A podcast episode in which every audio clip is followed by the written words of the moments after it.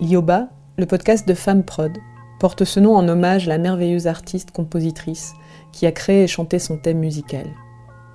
Victime d'un féminicide, elle est décédée en janvier 2020. Lioba est un podcast qui s'intéresse aux femmes, à leur parcours, à leurs récits, à leurs expériences. Dans la saison 2, Mise à nu, je vais m'intéresser à Chloé, la fondatrice de Femme Prod. À travers huit épisodes d'une quinzaine de minutes, je vais l'accompagner pour qu'elle se raconte. Car là où les femmes, toutes les femmes peuvent se rencontrer, c'est dans le partage de leur vécu et de leur expérience. Mise à nu, épisode 2, Qui ne dit non?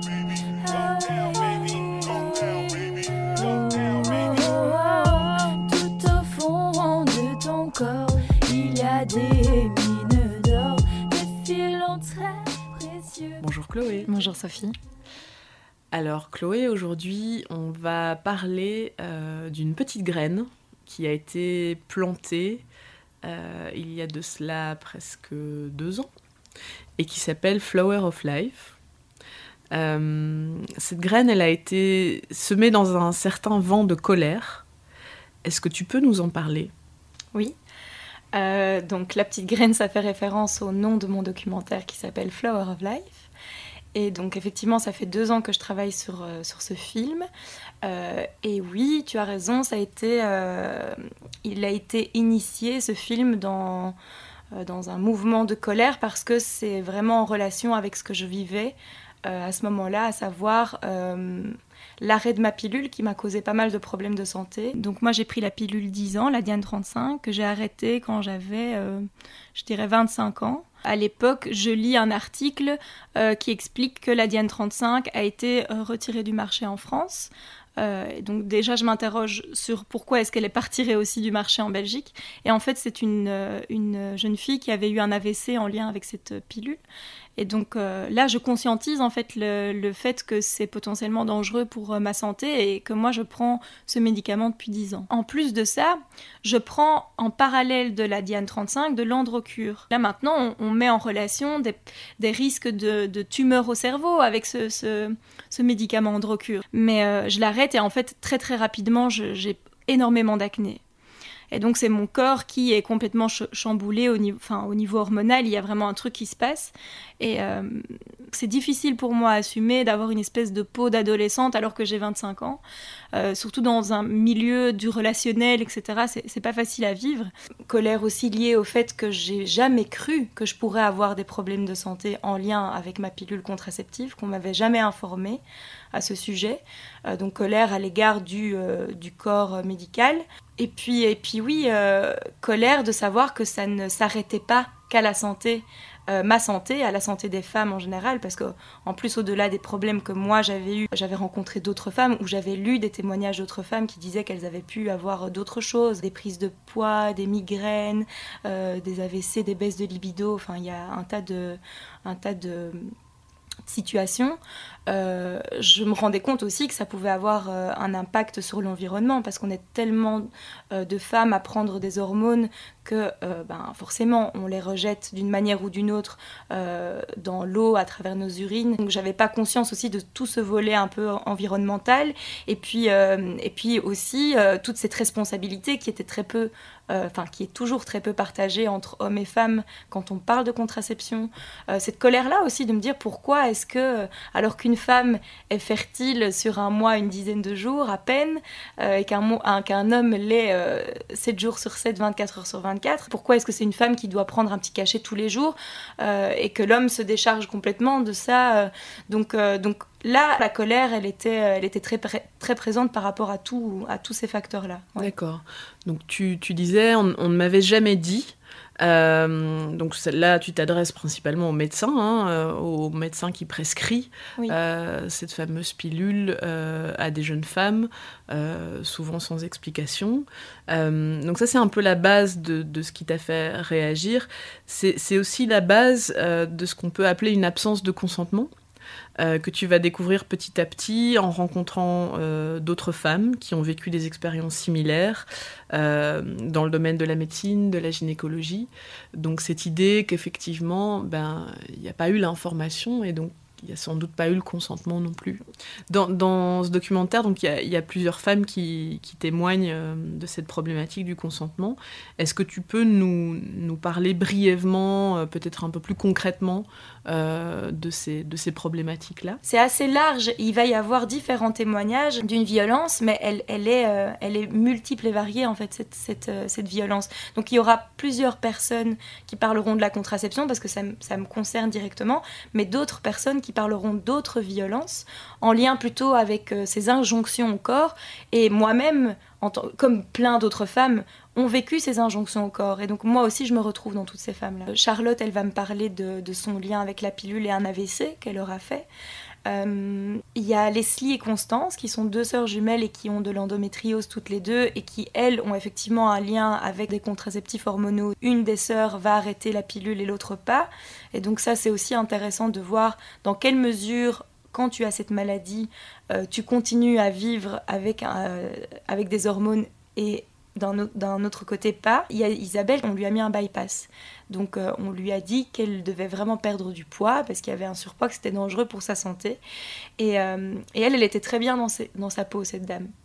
C'est-à-dire qu'elle était ronde, mais elle assumait complètement ses rondeurs. Mais ce médecin lui a dit qu'effectivement il y avait potentiellement des risques pour, euh, pour sa santé et donc elle s'est fait poser ce, ce bypass.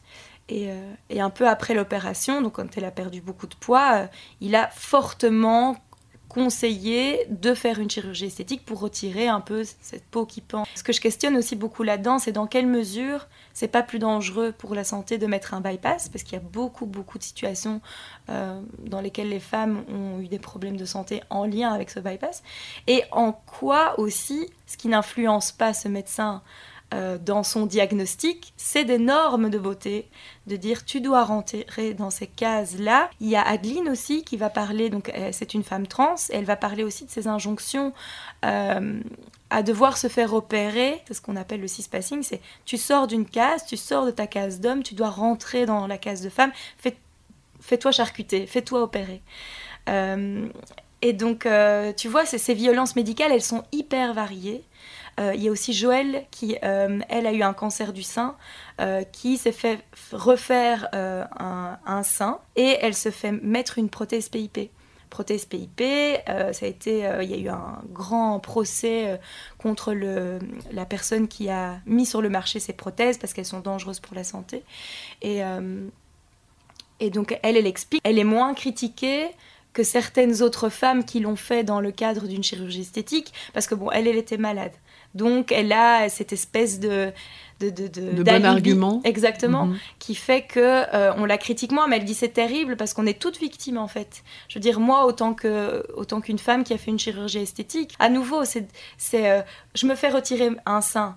Bon, en tant que femme, il est inconcevable d'avoir un sein sur deux, donc on doit se faire refaire son sein. En tant que femme avec une petite poitrine, c'est inconcevable dans une société actuellement de ne pas avoir ces attributs féminins, euh, voluptueux, machin, etc. Donc tu dois aussi euh, te faire opérer parce que tu dois correspondre à ces normes de beauté. Et donc elle dit, en fait, on est toutes victimes euh, d'un système. Cette violence, elle peut avoir plein de visages. Mettre des mots sur ce qu'on a vécu et le diffuser, vraiment le, mettre en avant, c'est avec l'envie que d'autres puissent peut-être se reconnaître dans ces, dans, ces récits et puissent, euh, et puissent peut-être comprendre aussi une certaine, euh, une certaine partie de leur histoire, parce que je pense que c'est pas du.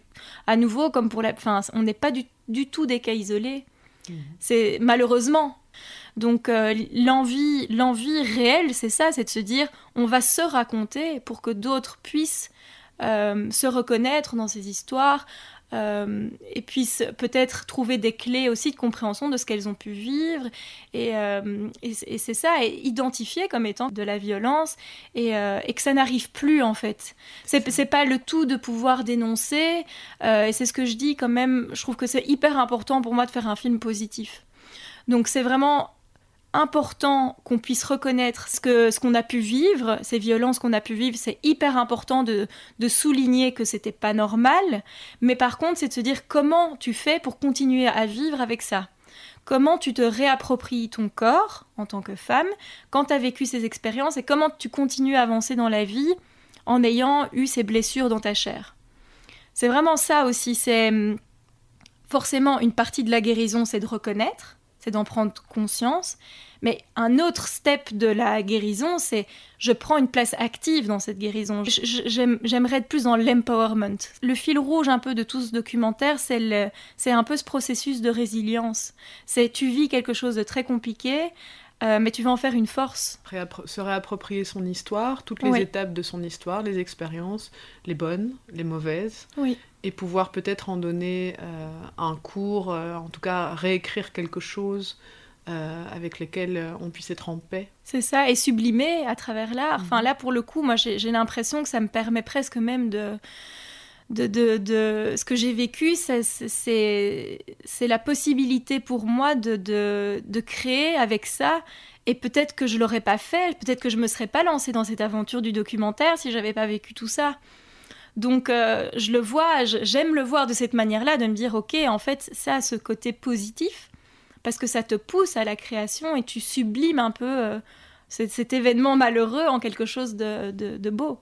Et donc dans Flower of Life, là vous êtes, vous êtes parti dans une exploration où vous avez décidé de mettre les corps en avant et donc de vous, entre guillemets, de vous guérir, de vous soigner vous-même mhm. euh, en utilisant euh, la danse. Oui. Moi je trouvais que c'était hyper important euh, de ne pas focaliser que sur les mots parce que là encore c'est pas donné à tout le monde de pouvoir bien s'exprimer c'est pas toujours facile, surtout à nouveau sur des thématiques aussi sensibles. Et, et en plus de ça, c'est des souffrances pour nous toutes qu'on a vécues dans nos, corps et dans nos chairs.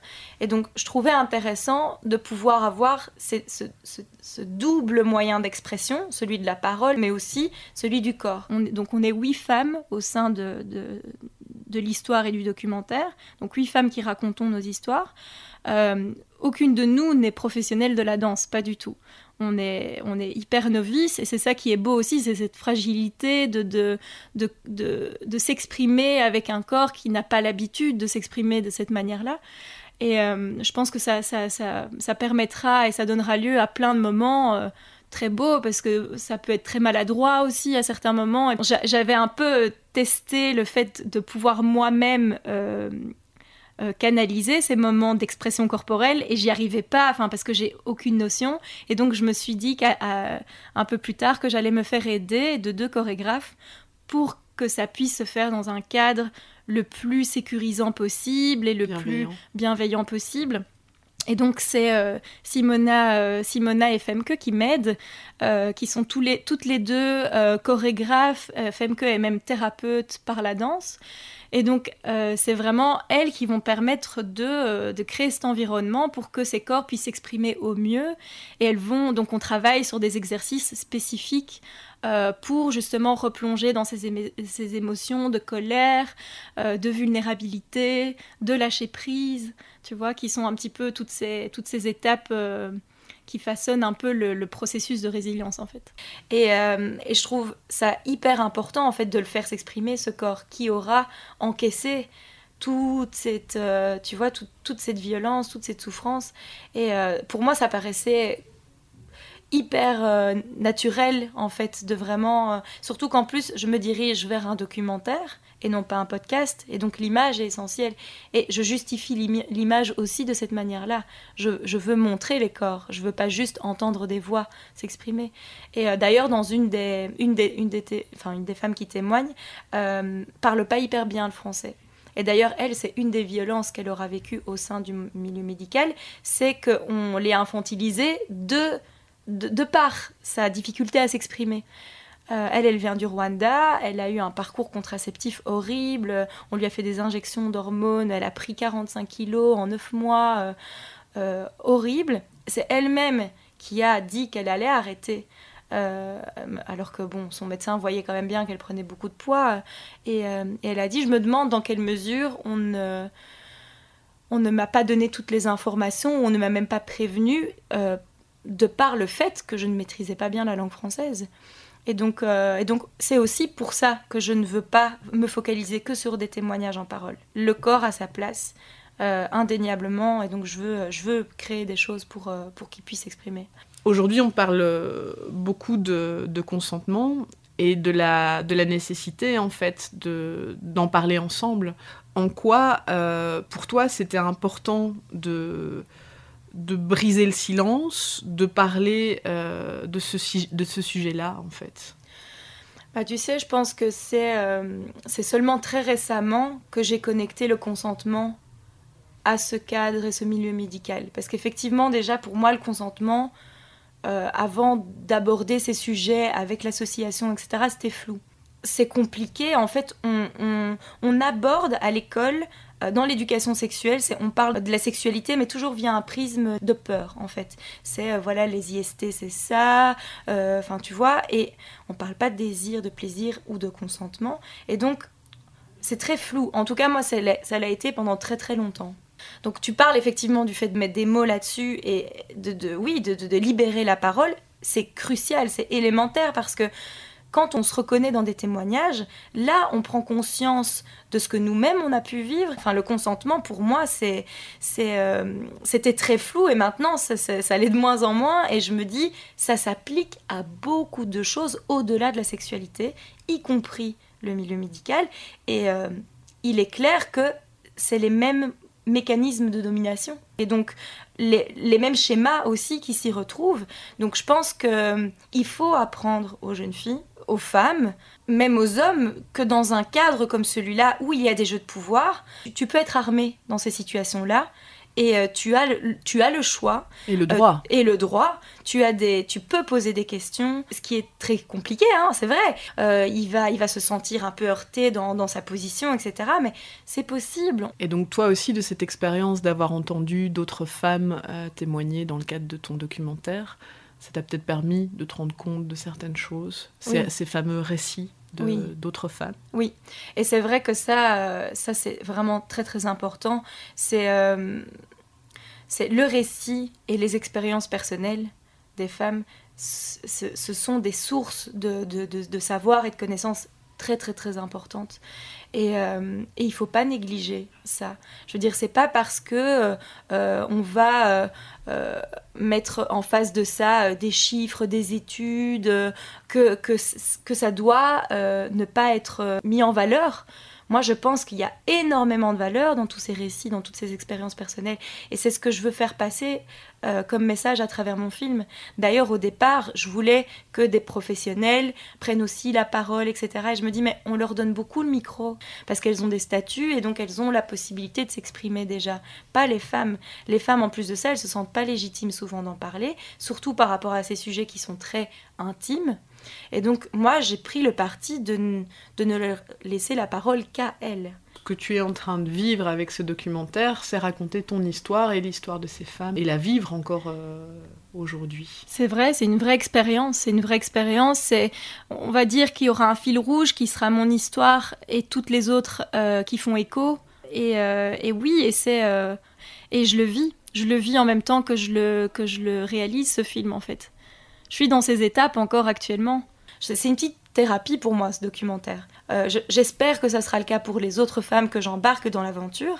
Et donc c'est pour ça qu'il se construit encore. Je suis toujours dans ce process et, euh, j'aimerais qu'à la fin, on puisse toutes se dire, ok, on a traversé ces épreuves et on en arrive à, cette, euh, à, ce point final d'empowerment en fait. Alors évidemment, il y a le documentaire qui est en cours pour, euh, pour libérer cette parole et libérer les corps à travers la danse. Euh, mais ce que tu as fait aussi, c'est que ça t'a donné envie de créer une association. Cette association, aujourd'hui, elle s'appelle Femme Prod. Et on en parlera un peu plus en détail lors du prochain épisode de Mise à Nu. Mhm. à savoir que cet épisode-ci est vraiment consacré au consentement et que euh, ben, dans cette envie à nouveau de partager des témoignages, des récits, euh, on a fait appel à des femmes qui ont témoigné de la problématique du consentement, mais dans les relations privées. Oui. Merci Chloé. Merci Sophie. Interview réalisée et montée par Sophie Hustings. Musique et voix originale de Lioba. Un grand merci à Radio Campus pour l'enregistrement studio. to you.